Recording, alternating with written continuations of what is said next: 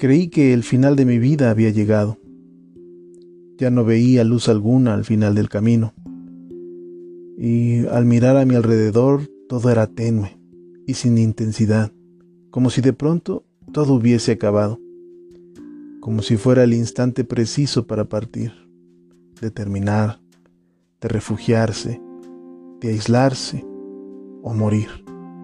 Mas descubrí que mi vida aún no termina, que detrás de esa nebulosidad, de ese aparente final, yacía radiante un nuevo día, un amanecer intenso que me dio la bienvenida a una nueva vida, a la vida que me acerca al origen y manantial de todo lo que es amor, esperanza, fe y vida, a la vida que Él tiene designada para mí y no aquella que yo intenté vivir.